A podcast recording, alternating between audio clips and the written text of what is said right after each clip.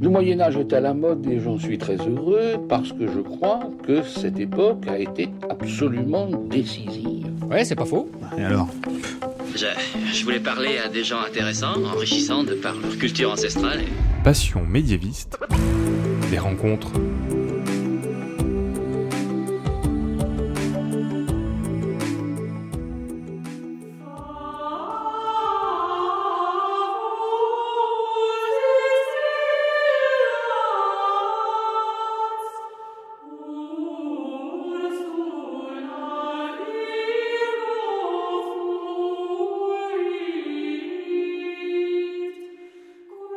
Bonjour à toutes et à tous, bienvenue dans Passion médiéviste.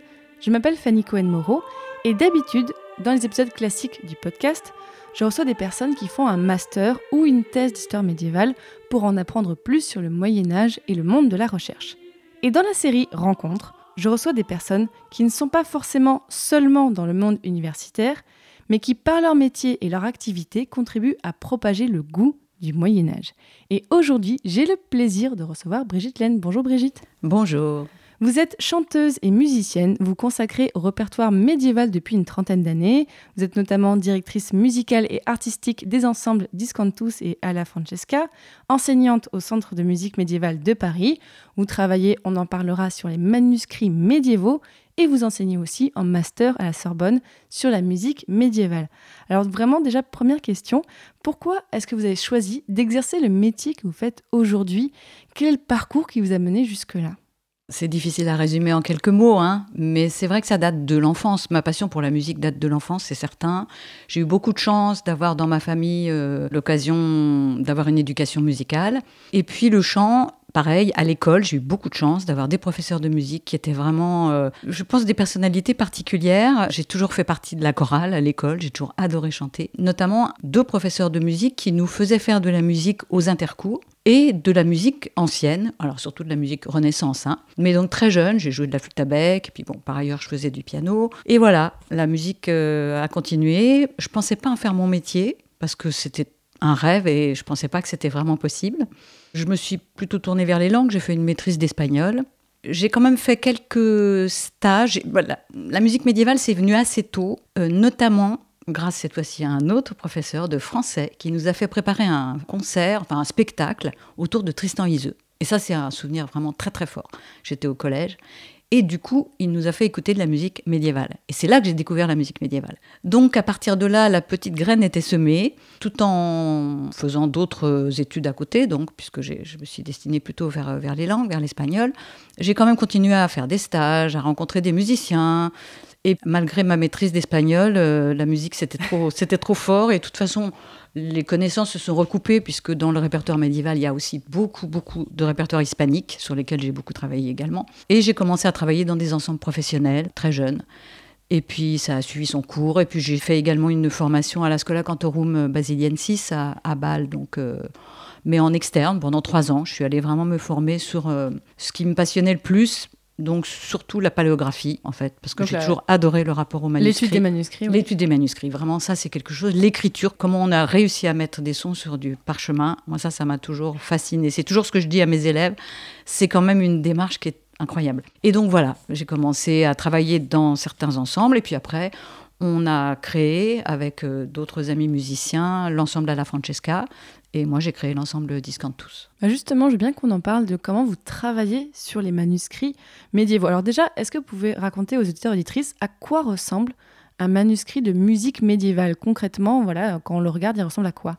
Alors déjà, il faut dire que les premiers manuscrits qu'on a sont des manuscrits liturgiques, parce que les moines ont été les premiers à avoir les moyens d'écrire de la musique, c'est-à-dire fabriquer du parchemin, avoir l'encre, avoir la connaissance et savoir comment écrire cette musique. Donc ils ont été les premiers à transmettre des notations musicales. Alors ces premiers euh, témoignages sont, il y a d'abord le texte qui est écrit, puis on laisse un, espace au-dessus pour écrire des petits signes qu'on appelle des neumes. Alors en un premier temps, si on n'avait que ces premiers témoignages, on ne pourrait pas les, les retranscrire aujourd'hui. Ça serait perdu. Il n'y a pas assez d'indications? C'est-à-dire que les moines connaissaient, et les moniales connaissaient par cœur toutes les mélodies. C'était vraiment un aide-mémoire. Donc c'est une combinaison de quelques signes qui indiquent un son plus aigu, un son plus grave. Puis après, on relie les signes entre eux, et ça donne un, un solfège qui est en fait très très minutieux, qui est passionnant à étudier, mais il manque une clé c'est le cas de le dire, c'est qu'il fallait avoir la hauteur des sons. Et pour avoir cette hauteur de son, on a eu l'idée d'abord tracer une ligne, donc toujours au-dessus de ce texte latin, celui de l'écriture sainte, on trace une ligne et on écrit ces petits signes autour de cette ligne. Et cette ligne représente déjà un premier repère spatial. Les sons aigus seront au-dessus et les sons graves sont au-dessous. Et après ça, à partir du XIe siècle, on trace plusieurs lignes et enfin, finalement, on met une petite lettre à l'extrémité gauche de la ligne pour savoir quelle note représente cette ligne. Et à partir de là, une fois qu'on a plusieurs lignes, on peut tout à fait redéchiffrer les mêmes mélodies qui ont été écrites à la fin du IXe siècle, au début du Xe siècle pour les toutes premières, et puis au XIIe siècle, en combinant la lecture de ces différents manuscrits, on arrive à reconstituer les mélodies. Donc c'est l'invention de la portée en quelque sorte. Exactement. Et c'est Guy d'Arezzo, le, premier, un théoricien très très important, qui a, dans son traité qui s'appelle Micrologus, décrit, il explique que avec sa méthode, les enfants peuvent apprendre à lire une mélodie, alors qu'avant, les anciens, il leur fallait des années pour les apprendre, mais les enfants, ils peuvent les lire à vue. Est-ce qu'il y avait des manuels pour apprendre à chanter ces textes-là? Il n'y a pas de traité de chant à proprement parler avant des époques beaucoup plus tardives, hein. mais on trouve euh, dans des manuscrits des exercices vocaux. Ça, c'est assez, c'est assez drôle. On en a enregistré d'ailleurs euh, un ou deux euh, dans nos différents disques. Mais il n'y a pas de, non, de traité de chant à proprement parler. Par contre, il y a des descriptions du chant. On parle, alors ça, je peux regarder quelques petites notes. Euh, par exemple, toujours dans le milieu liturgique, hein, on parle de la vox canora, la voix puissante, sonore. On parle de la vox clara, claire. On parle de la vox strenua, puissante. Et on parle aussi de la vox liquida, nette, franche, mais souple. Voilà, il y a quelques termes comme ça. Et ces termes-là, ils vont passer le Moyen Âge et on va les retrouver après dans les romans du XIIIe siècle. On parlera quand même toujours l'expression qui revient le plus souvent, c'est la voix haute et claire. Ça, c'est vraiment quelque chose qui reste. Et d'ailleurs, il y a un théoricien au XIIIe siècle qui s'appelle Jérôme de Moravie qui décrit la voix et il dit La voix parfaite est haute, douce et claire haute pour qu'elle suffise dans les notes élevées, douce pour qu'elle charme les âmes des auditeurs, claire pour qu'elle remplisse bien les oreilles. Il termine Si l'une de ces qualités fait défaut, la voix n'est pas parfaite. Et depuis tout à l'heure, on parle beaucoup de musique religieuse, mais est-ce que vous étudiez aussi des manuscrits laïques, enfin profanes en quelque sorte Bien sûr. Alors, donc c'est pour revenir à la chronologie. Au début, je vous disais, les premiers manuscrits qu'on a sont des manuscrits liturgiques. Parce que dans le milieu profane, on n'avait pas moyen. Ça ne veut pas dire qu'il n'y avait pas de répertoire profane, mais bien sûr, il y avait du répertoire profane, des chansons. Mais les premières chansons dont on garde témoignage sont celles de Troubadour. Donc c'est la fin du XIe siècle. Ceci dit, les manuscrits sont plus tardifs il y a toujours un décalage entre euh, la composition des chansons et puis euh, leur écriture. La tradition orale puis écrite. Voilà, parce qu'il faut la volonté de quelqu'un de réunir ce répertoire. Dans un monastère, c'était très simple. Il y avait les scriptoriums, c'était une activité euh, auquel plusieurs moines se destinaient. Dans le milieu profane, c'était différent. Il fallait qu'il y ait un commanditaire pour un manuscrit, donc une personne qui en avait les moyens. Donc c'était très différent. Mais en tout cas pour les chansons, à partir de la fin du XIe siècle, tout le XIIe, tout le XIIIe, on a en effet des témoignages de tous ces répertoires, donc des troubadours, les chansons des poètes qui vivaient au sud de la Loire, on va dire, hein, par les larges, qui écrivaient en langue d'oc. Et un petit peu après, en décalage dans le temps, on a toutes les chansons de Trouvert, donc en langue d'oil, qui était parlée au nord euh, de la Loire et qui est l'ancêtre de notre français moderne. Et comment est-ce que vous travaillez pour interpréter, réinterpréter cette musique médiévale? Vous l'avez dit, on n'a pas beaucoup d'indices. On a quand même quelques, voilà, quelques parfois quelques mots qui peuvent donner euh, des indices sur l'intonation. Mais comment est-ce que vous travaillez? Alors, pour la musique sacrée, c'est peut-être un petit peu plus simple parce que là, euh, c'est du répertoire euh, liturgique. On le fait a cappella, c'est-à-dire seulement les voix. Donc là, il suffit de bien réunir les voix pour chanter ensemble. Après, pour la musique profane, c'est différent, parce que le monde de la chanson est complètement autre chose.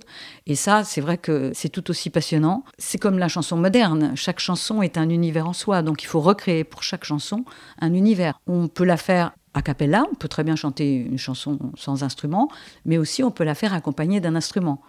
Donc là se pose la question que fait l'instrumentiste? Puisque pour une chanson, que ce soit troubadour ou trouvert, les manuscrits sont préparés avec le texte qui est écrit, et généralement il y a la musique qui est écrite au-dessus, sur des lignes, parce que tous ces manuscrits sont déjà euh, des manuscrits sur ligne, donc on peut reconnaître la hauteur des sons, la mélodie, et on a euh, la musique de la première strophe. Et après, dans le texte, viennent toutes les autres strophes des chansons. Voilà. Donc on a la mélodie et on a le poème.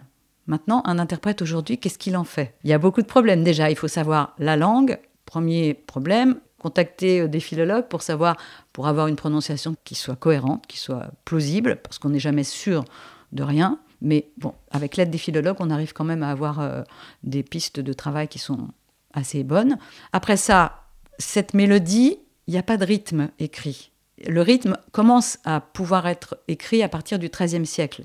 Mais une chanson, c'est pas forcément rythmé. Une chanson, ça peut être une déclamation d'un poème sur une musique. Donc il y a eu un temps où on pensait que tout était rythmé. Il y a des musicologues qui ont euh, fait très peu d'éditions, mais quelques éditions, où toutes ces musiques sont rythmées. Ce qui n'a pas grand sens, parce qu'un poème est avant tout un poème à être déclamé, pour être déclamé. Certains se prêtent bien à l'aspect euh, rythmé, comme des chansons plus simples, mais les grands poèmes de troubadour ou de trouvère, des grands chants d'amour, sont vraiment non rythmés. Donc l'instrumentiste doit soutenir, accompagner, commenter musicalement le chant que va interpréter euh, le chanteur ou la chanteuse. Parce que je l'ai dit au début, vous êtes chanteuse, mais aussi musicienne. De quels instruments vous jouez dans le cadre de la reconstitution de la musique médiévale? Pour ma part, je joue de la harpe, je joue aussi des percussions, parce que ça a toujours été un, immense plaisir de jouer la percussion. J'ai aussi une petite euh, vielle à roue qu'on appelle une chiffonie à l'époque, qui vient pas du tout de chiffon, mais qui vient de symphonia, du latin symphonia. Mais sinon, autour de nous, pour ce répertoire, les instruments rois sont également la vielle, corde frottée, euh, le luth, cordes pincées, et puis tout ce qui est instruments avant, flûte, cornemuse, flûte et tambour. Euh, voilà, ça, ce sont les instruments rois, je dirais, de cette époque. Pour ma part, c'est la harpe, parce que j'adore cet instrument. est-ce qu'aujourd'hui, c'est pas compliqué de trouver des instruments qui ressemblent à ceux du Moyen-Âge Parce qu'on pourrait se dire qu'ils ont été modernisés, donc est-ce qu'on arrive encore à reconstituer, mais bien sûr comme on peut, parce qu'on ne peut pas savoir, on n'a pas de disque de l'époque, hein. est-ce qu'on arrive à reconstituer avec les instruments la musique du Moyen Âge? Alors oui, bah c'est comme la voix, on ne savait pas non plus comment on chantait à l'époque. Hein. Mais pour les instruments, on a aujourd'hui des, spécialistes qu'on appelle des facteurs d'instruments qui consacrent leur vie. Et d'ailleurs, ils sont un petit peu fous parce que c'est quand même pas très facile de choisir ce, ce métier-là, mais c'est magnifique. Ils se consacrent toute leur vie à la reconstitution d'instruments, que ce soit de la période médiévale, euh, Renaissance, euh, baroque. Après, chacun choisit son, son secteur de prédilection, je dirais. Et sur le Moyen Âge, on ne peut travailler que sur l'iconographie, c'est-à-dire sur les informations qu'on peut trouver dans toutes les peintures, les sculptures, euh, les miniatures des manuscrits on a quand même beaucoup d'informations. Mais après ça, il faut vraiment être spécialiste pour travailler sur les proportions, sur ce qui va fonctionner euh, dans l'assemblage euh, de l'instrument et, la confection. Le choix du bois, je ne sais pas si je, je l'ai déjà dit, mais le choix du bois, bien sûr, c'est très très important. Et il y a aussi le problème des cordes. Parce que les cordes, c'est très important, que ce soit des cordes pincées ou les cordes frottées. En fait, le mieux est de travailler sur des cordes en boyau. Mais c'est compliqué aujourd'hui à faire, à, confectionner euh, soi-même euh, ces cordes en boyau. Donc moi, j'avoue qu'au début, je, n'avais que des cordes en boyau mais c'est quand même très compliqué. Elles réagissent beaucoup à l'humidité, à la chaleur, donc pour l'accord, ça devient très difficile. Et on a la chance qu'il y ait certaines cordes synthétiques qui sont très très proches du boyau. Mais il y a beaucoup de musiciens qui travaillent euh, encore avec des cordes en boyau. Je vous propose qu'on commence à écouter effectivement ce que vous faites. Vous avez dirigé en 2003 l'album Hortus Deliciarum, donc le jardin des délices, avec des morceaux de la compositrice et savante bénédictine du XIIe siècle Hildegarde de Bingen. On a donc des chants grégoriens et des textes attribués à Erad de Landsberg. Je vous propose qu'on écoute un extrait.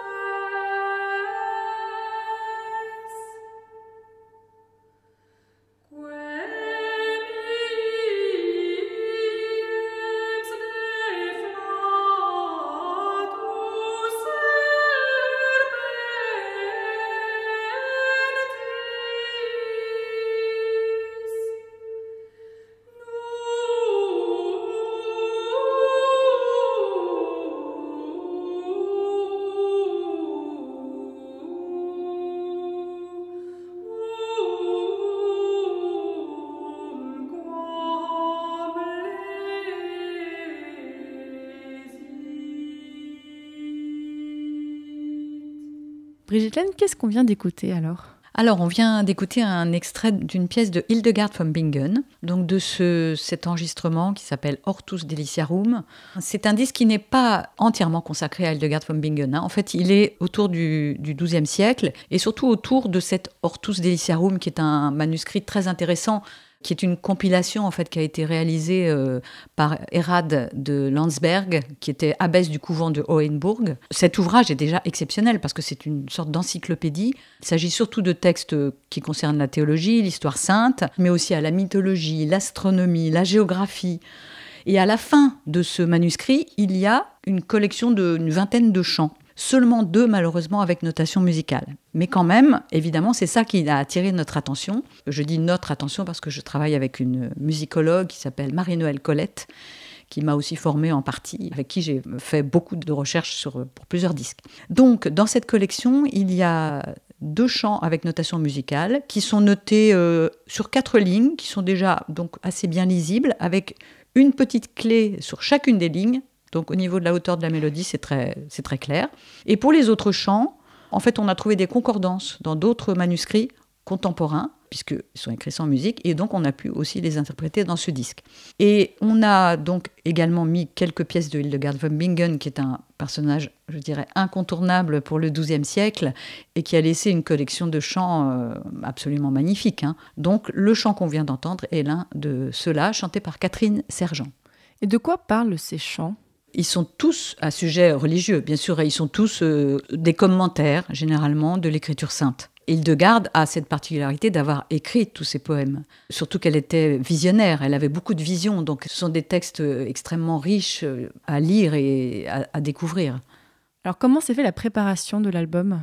Alors donc on a choisi ces extraits euh, de Hortus Deliciarum de Herald de Landsberg, et puis quelques chants de Hildegard von Bingen. Le, reste des chants sont majoritairement extraits de, de manuscrits qui proviennent de l'abbaye de Péris, qui est en Alsace, une abbaye cistercienne. Et on retrouve aussi sur cet album des exercices de chant dont on parlait tout à l'heure. Pourquoi avoir inclus ça dessus? Ah, parce que ça nous a semblé euh, vraiment euh, intéressant. Il y a en effet juste un exercice, euh, une petite pièce, diapente et diatessaron. Diapente, c'était la quinte, c'est le mot grec qui a signifié la quinte, et diatessaron, la carte. Et on explique que l'assemblage de la quinte et de la carte donne l'octave. Voilà, donc c'est à la fois, je dirais, un exercice vocal, mais aussi un exercice pour comprendre la musique elle-même et la structure mathématique de la musique. Je propose qu'on l'écoute.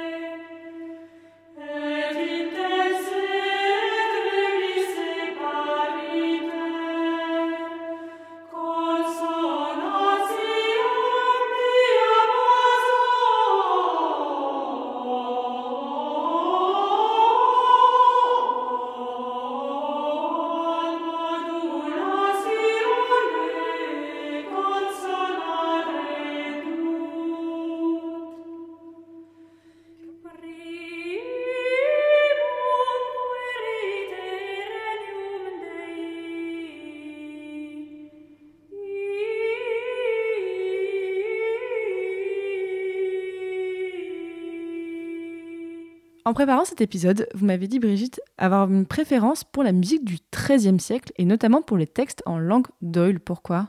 La langue d'Oil, tout bêtement, parce que c'est ma langue. On a une approche directe, enfin, pour les chanteurs d'aujourd'hui, quand on est face à un texte de Trouvert, c'est plus facile qu'un texte de troubadour. Pour ma part, je ne parle pas couramment l'occitan.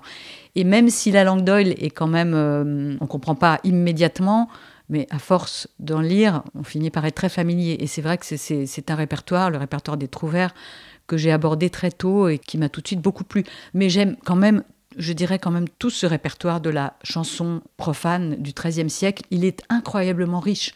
On a une quantité de manuscrits. Euh, énorme, que ce soit en Espagne, en Italie, en Allemagne, en France, bien évidemment, avec les troubadours et les trouvères. On est extrêmement chanceux. On a vraiment des, collections euh, très très intéressante. Et le répertoire de la chanson, malgré tout, c'est aussi pour un chanteur, pour une chanteuse. La chanson, c'est vraiment l'expression aussi à travers d'un texte de ses propres sentiments. Et je pense que j'ai toujours aimé cet aspect-là de la, de la chanson, faire revivre une chanson d'il y a huit siècles, mais avec aussi ma sensibilité d'aujourd'hui. Et ça, c'est voilà, c'est aussi, aussi pour ça que, que j'aime ce répertoire. Alors justement, en 2014, vous avez produit avec l'ensemble Alla Francesca l'album Juif et Trouvert, qui regroupe donc des chansons des communautés juives dans le Nord au tournant des 13e et 14e siècles. Donc là aussi, je vous propose qu'on écoute un extrait.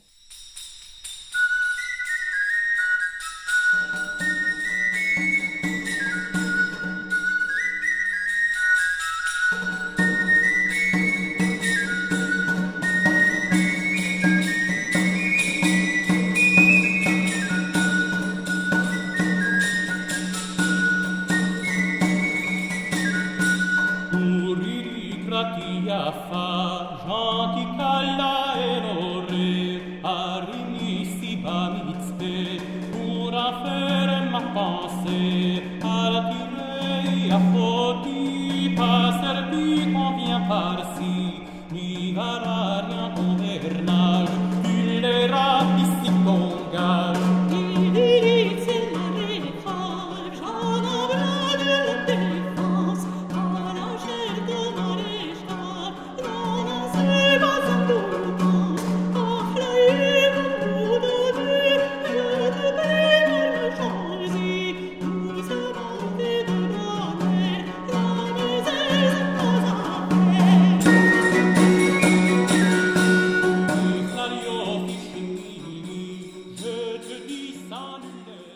Vient d'écouter une chanson de mariage, c'est ça?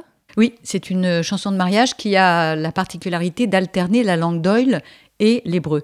En fait, ça a été donc cette recherche euh, sur ce, programme Juif et Trouvert, ça a été assez long parce que c'était assez compliqué, mais, mais vraiment complètement passionnant.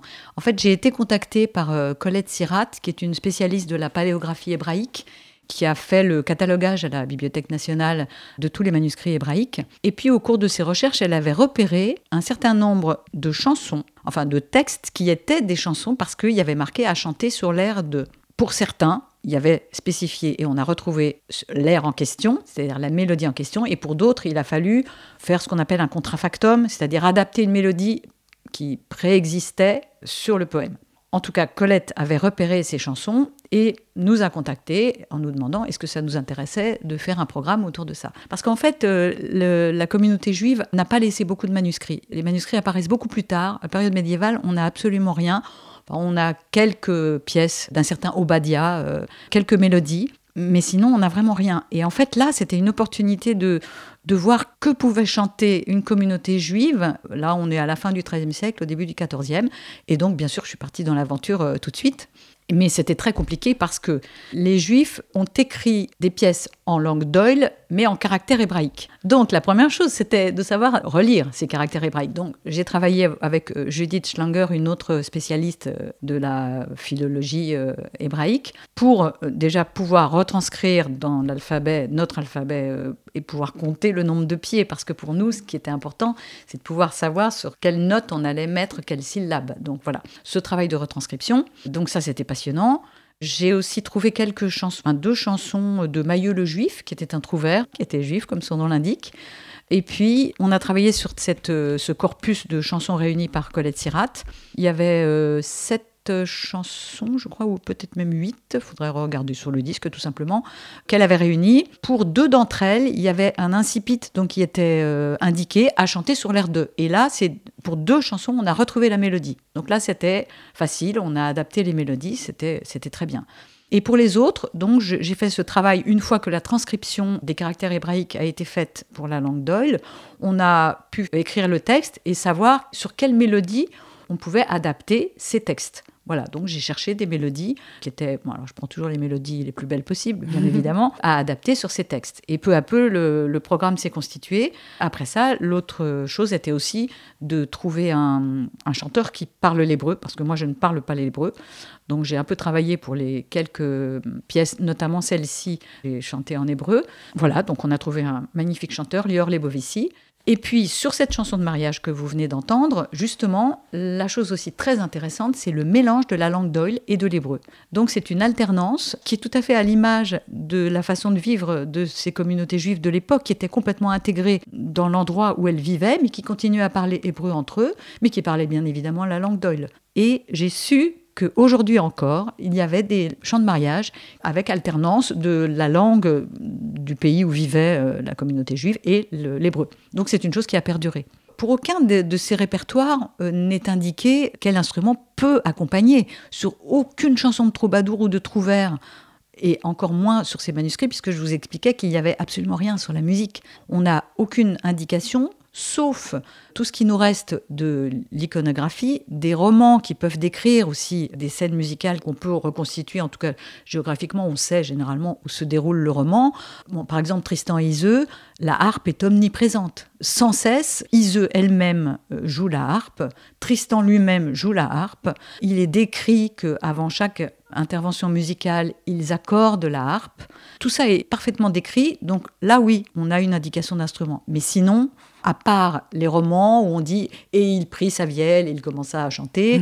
bon, non, on n'a pas d'indication précise. Par contre, on a les miniatures, notamment de certains manuscrits de chansons où on voit représenter tel troubadour ou tel trouvère avec une vielle ou un autre avec euh, une flûte ou un autre euh, avec un luth. Donc là, pour ce disque, comment vous avez choisi les instruments? Déjà, je dirais, on est quand même une équipe, on est un groupe de, musiciens euh, qui nous connaissons depuis très longtemps, et donc euh, on a la palette instrumentale assez large pour pouvoir accompagner tout ce répertoire. C'est-à-dire donc euh, le luth, la vielle, ou je dirais même les vielles, parce qu'il y a plusieurs façons de fabriquer une vielle et, qui donnent des sons qui sont très très différents. Donc on a vielliste qui joue plusieurs instruments, des instruments avant, donc flûte, cornemuse, euh, et puis euh, ma harpe. On fonctionne avec notre équipe euh, de musiciens. Et puis mon travail aussi quand je constitue le programme, quand j'assemble toutes ces chansons que laborieusement j'ai réussi à reconstituer avec l'aide pour ce programme donc de philologue, hein, parce que ça a été très important. Après, c'est donc faire un assemblage dans le but d'un concert ou dans le but de quelqu'un qui va écouter le disque du début à la fin, qui soit agréable à écouter, qui fonctionne bien, donc avec des climats très caractérisés entre euh, les différentes chansons. Donc voilà, une chanson, je me dis, ah celle-là, ça va être Lior qui va la chanter, ça va lui convenir parfaitement. En plus, là, tout ce qui était en hébreu, c'est lui qui l'a chanté, c'était évidemment très clair. Mais cette chanson, ça va être très bien avec cet instrument, ça va très bien sonner. Donc après, c'est aussi mon, travail, et, j'adore faire ça, de faire un assemblage, que ce soit en concert ou à l'écoute du CD, qui fonctionne bien, qui donne envie à l'auditeur d'écouter du début à la fin. Et alors justement, en concert, quelles sont les réactions du public que vous avez quand vous jouez des morceaux médiévaux? Est-ce que vous sentez quelque chose de différent par rapport à d'autres registres, d'autres périodes? Alors pour ce qui est de notre public, c'est un peu difficile à dire. Je pense qu'il y, y, a presque toujours de la surprise, parce que les gens ne savent pas, pour la plupart, ce qu'ils vont découvrir. Et puis, je pense que ce qui est important aussi, c'est de cet aspect qu'on fait de la musique vivante. On fait de la musique ancienne, mais elle est vivante. On est des êtres de chair et de sang, et au travers de ce répertoire médiéval, on est un vecteur, en fait. Voilà, donc c'est de la musique vivante. Et ça, ça je pense que c'est souvent pour les gens une surprise, parce qu'ils s'attendent à, à quelque chose de, bah, vieux, de poussiéreux, de, difficile. Ou... C'est notre rôle, nous, de rendre les choses vraiment euh, fortes, euh, sensibles, avec, nos émotions, et quelque chose de vraiment vivant. Il y a aussi, j'imagine, une forme d'émotion, en tout cas de votre part, de la part des musiciens et des musiciennes, de jouer cette musique euh, multicentenaire, de la faire en fait encore résonner aujourd'hui. Oui, ça c'est vrai, mais ça, ça fait partie de cette passion, moi, qui m'anime et qui part du manuscrit, parce que le trajet est quand même fantastique. Déjà, il a fallu que ces chansons soient écrites. Après ça, nous, des siècles après, on, les découvre dans des manuscrits qui sont souvent magnifiques, hein. pas toujours, mais ils sont parfois absolument somptueux, avec une iconographie, des miniatures magnifiques. Donc on a cette aspect euh, de lecture. Et après, il faut refaire vivre ces musiques, faire une recréation. C'est vrai que le chemin, le chemin est long, mais il est complètement euh, passionnant. Et en fait, grâce à vos concerts, c'est comme si on était en connexion quasiment directe avec le Moyen Âge en vous écoutant. Oui, alors parfois, euh, même avec un certain compositeur, ça nous arrive quand on travaille sur plusieurs chansons du même compositeur de, ouais, de sentir euh, un lien qui se crée, même si bon, ben, des siècles se sont écoulés. Moi, ce qui m'a donné toujours le plus d'émotion, c'est d'aller voir les manuscrits et d'avoir le privilège de, de feuilleter un manuscrit avec grande précaution, évidemment, avec des gants, avec toute une. Euh, bon, les gants ne sont pas forcément obligatoires, mais effectivement, ça dépend. Il y, a, ah, bah, il y a différentes écoles dans les archivistes, je ah, sais. C'est vrai, oui. Mais c'est vrai que oui, il faut faire attention parce que ces pages, euh, ah, elles ont été, elles sont très très vieilles, donc il faut les manipuler avec précaution, oui. Et ça, c'est une émotion euh, énorme, c'est vrai. On parlait donc là de ce disque qui a déjà quelques années. Actuellement, sur quel répertoire est-ce que vous travaillez? Là, je suis en train de, terminer deux programmes en fait, euh, parce qu'en en fait, on travaille sur nos programmes, c'est assez varié, mais généralement c'est une thématique. Hein. Après ça, ça peut être aussi sur un manuscrit en particulier, bon, mais ça, ça dépend. Mais ce qui nous arrivait aussi à plusieurs reprises, c'est de travailler avec le musée de Cluny, qui est un lieu dans lequel on fait régulièrement des, des concerts. Le musée du Moyen Âge à Paris. Voilà, musée du Moyen Âge, le musée national du Moyen Âge. Et euh, il y a eu une exposition, une très belle exposition sur la naissance de la sculpture gothique en Île-de-France, entre 1135 et 1150, c'était très précis. Et donc, euh, on a décidé de, proposer deux concerts différents autour de cette euh, thématique. Un pour l'ensemble Discantus, donc voix de femme pour la musique sacrée, et un pour l'ensemble à la Francesca, donc musique profane. Je suis en train de terminer ces deux programmes qui sont très intéressants. Donc pour la musique sacrée, c'est vraiment euh, c'est le début, c'est le milieu, euh, première moitié du XIIe siècle. Donc c'est ce qu'on a appelé à l'aube du gothique, parce que c'était vraiment c'est le tout début de l'école Notre-Dame en fait. Hein. Et l'autre volet, je dois encore le terminer, donc c'est la musique profane, ce qui est assez compliqué parce qu'on a très peu de répertoire profane de cette époque en langue d'oil, Hein, dans le nord. Alors on a une collection de chants qui est très importante, qui sont les chants des Carmina Burana, qui correspondent euh, donc euh, pour l'époque. Donc là, euh, j'en ai choisi plusieurs. Et puis en fait, j'ai voulu travailler autour de la personnalité d'Aliénor d'Aquitaine, puisque elle s'est mariée d'abord avec Louis VII en 1137, donc c'était pile l'époque. Et puis après, elle s'est mariée avec Henri II Plantagenet en Angleterre. Donc là, on a, on a déjà fait le début, en fait. Aliénor a apporté dans la cour d'Île-de-France tout son bagage tout son savoir autour euh, du répertoire de la chanson courtoise des troubadours, puisqu'elle était baignée dans ce milieu, elle était elle-même protectrice euh, de plusieurs troubadours. Voilà, c'est un programme qui est constitué de répertoires, donc on va dire d'Île-de-France, hein, avec aussi la personnalité d'Abélard, Abélard et Héloïse qui sont connus pour leur histoire d'amour, mais Abélard a laissé euh, quelques pièces musicales également. Donc, autour de l'île de France, autour du répertoire que Aliénor a pu apporter en île de France, le répertoire des troubadours. Maintenant, ce qui nous reste à faire, c'est le dernier volet avec l'Angleterre, puisqu'elle est allée donc euh, se marier avec Henri de Plantagenet. Et on sait que, par exemple, le troubadour Bernard de Ventadour l'a accompagné dans ce voyage. Voilà, donc il nous reste à faire ce, enfin, il me reste à faire avec cette fois-ci une autre euh, musicologue avec qui je travaille, Anne Ibo-Sauger. Donc, on va travailler sur ce dernier volet. Et aussi, Brigitte Laine, parmi vos activités, vous enseignez donc au Centre de musique médiévale de Paris, mais aussi dans le cadre du Master musique et musicologie à la Sorbonne. Sur quoi portent vos cours? Alors, au Centre de musique médiévale, c'est chaque année une thématique différente. Cette année, je travaille autour des Cantigas de Santa Maria, qui est un recueil de chansons qui a été constitué par Alphonse le Sage, donc euh, roi de Castille et de Léon euh, à la fin du XIIIe siècle. Ça, c'est une collection absolument fantastique, parce qu'il y a environ 420 chansons ah qui sont toutes notées avec leur musique plus une série de miniatures qui sont magnifiques et qui donnent énormément. Tout à l'heure, on parlait de la reconstitution d'instruments. Elle donne une euh, quantité d'informations incroyables sur les instruments parce qu'il y a beaucoup de représentations d'instrumentistes, donc ils vont toujours par deux, donc de tous les types d'instruments. Donc c'est absolument magnifique. Mais ces miniatures donnent aussi beaucoup d'informations sur l'architecture, sur les costumes, sur le mobilier. Sur... C'est vraiment, je recommande à tout le monde d'aller voir euh, ces miniatures. On peut les trouver euh, sur Internet. C'est absolument On mettra le lien sur le site. Donc voilà, cette année au Centre de musique médiévale, donc je fais travailler sur quelques-unes des chansons. Et à la Sorbonne, mon rôle est de faire travailler sur les premières notations de plein chant, donc sur le répertoire qu'on appelle le chant grégorien, mais surtout l'aspect paléographique. Donc euh, on travaille sur les premières notations et aussi sur les premières polyphonies. Et les personnes qui font ces études, qui font le master au centre, quel type de public est-ce que vous avez en face de vous? Plutôt des personnes jeunes, des personnes en reconversion? Avec quels objectifs ils viennent? Alors, au Centre de musique médiévale de Paris, on a vraiment un public très très large. Alors, il y a parfois des, professionnels qui viennent se spécialiser sur certains répertoires. On a des amateurs qui viennent euh, découvrir le chant grégorien, qui viennent découvrir la polyphonie, qui viennent découvrir, puisque c'est toujours par thématique, donc euh, tel ou tel répertoire. Il y a tous les âges. On a eu même des assez jeunes. On n'a pas d'enfants, hein, parce que c'est peut-être plus compliqué, mais on a, on a tous les âges.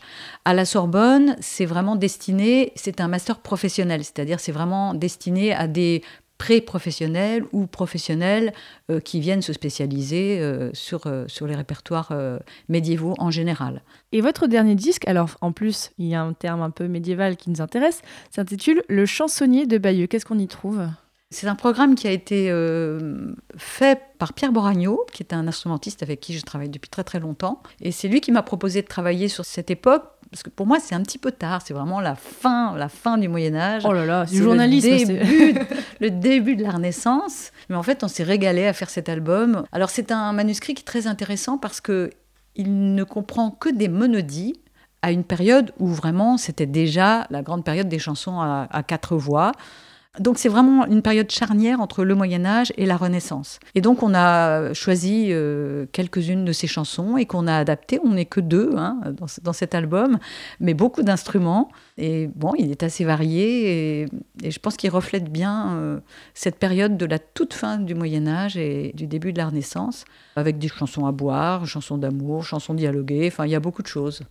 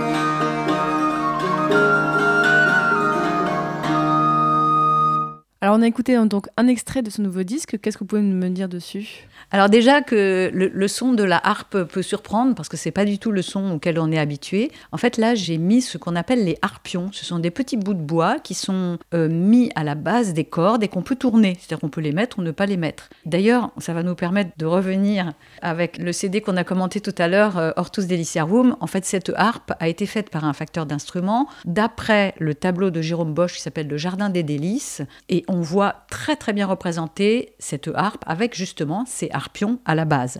Donc voilà, le son de la harpe est très très différent de par ces petits harpions qu'on fait juste frôler la corde et ça fait sortir les harmoniques on pense que ça pouvait servir pour jouer notamment en extérieur, parce que le son est beaucoup plus fort. Et c'est une chanson euh, très simple, euh, qui est une, chanson dialoguée entre un homme et une femme. Bon, je fais les deux, hein, parce que je suis la seule sur cet album à chanter. Donc euh, l'homme se plaint de sa femme qui lui demande trop d'argent, et elle, elle se moque de lui, elle, elle lui dit As-tu bien mis ton haut bonnet, ton, ton haut bonnet, petit bonhommet Voilà, donc c'est une chanson toute simple. Oui, là on est loin des chants religieux, de commentaires de... voilà, c'est plutôt un style vraiment très populaire. Pour finir, Brigitte Laine, ma question un petit peu rituelle dans mes podcasts, et là je trouve que ça a encore plus de sens de la poser avec vous. Est-ce que vous aurez des conseils pour quelqu'un qui voudrait étudier la musique médiévale? J'ai conscience que c'est une question très large, mais je pense que c'est quand même intéressant de vous entendre. Je trouve que c'est c'est très intéressant de découvrir tous ces répertoires parce que ça a un sens de découvrir les premiers témoignages musicaux qu'on a et puis de savoir jusqu'où on est allé aujourd'hui, toute l'évolution, notamment de la polyphonie et puis la chanson, comment ça a commencé. Donc moi je dirais la première chose, faut écouter, faut écouter. Euh, on est quand même beaucoup d'ensemble maintenant. Évidemment, je conseille d'écouter nos CD en priorité. On en a fait beaucoup, mais bon aujourd'hui c'est facile d'écouter de, de, de la musique médiévale. Et puis après, si on est vraiment intéressé, on peut aussi venir prendre des cours au Centre de musique médiévale de Paris. Mais on peut aussi euh, lire beaucoup d'ouvrages qui sont très très intéressants aujourd'hui et qui présentent bien euh, tous ces répertoires. Mais vraiment, c'est dommage que dans les conservatoires, on n'enseigne pas systématiquement euh, ces témoignages qui sont tellement importants de la musique médiévale et qui ont servi de base à tout ce qui a suivi. Par exemple, l'écriture pneumatique pour un musicien, c'est absolument passionnant de découvrir ça. Donc je, conseille à tous les musiciens d'aller euh, se renseigner sur tout ça, mais aussi à tout le monde d'écouter euh, tout ce qu'on peut découvrir aujourd'hui, puisqu'il y a beaucoup de choses. Bah, merci beaucoup Brigitte Laine, c'était vraiment mais passionnant. Je, je mettrai bien sûr sur le site euh, passionmediviste.fr, il y aura un article qui accompagne cet épisode. Je mettrai toutes les références des musiques qu'on a écoutées aujourd'hui, les références de vos disques, les, pour les personnes qui veulent en savoir plus. Bonne continuation pour vos disques. Ben, merci beaucoup. Et les auditeurs et auditrices, si vous voulez en savoir plus, notamment sur les troubadours, j'avais consacré, il y a un petit moment, mais vous pouvez toujours l'écouter bien sûr, un épisode sur les troubadours d'Aquitaine avec Sébastien Abel-Laurent. Donc là, on parlait des troubadours en Aquitaine au XIIe siècle. Et si la musique médiévale aussi vous intéresse, dans ma série sur la cathédrale Notre-Dame de Paris, L'épisode 4 était consacré à la musique médiévale dans Notre-Dame de Paris avec Sylvain Dudonné, donc n'hésitez pas à l'écouter si ça vous intéresse. Et n'hésitez pas bien sûr à écouter tous les autres épisodes de Passion médiéviste si le Moyen Âge vous intéresse et même écouter pourquoi pas mes autres podcasts Passion moderniste sur l'époque moderne et Passion antiquité sur l'antiquité bien sûr. Je vous dis à très bientôt pour un prochain épisode de Passion médiéviste. Salut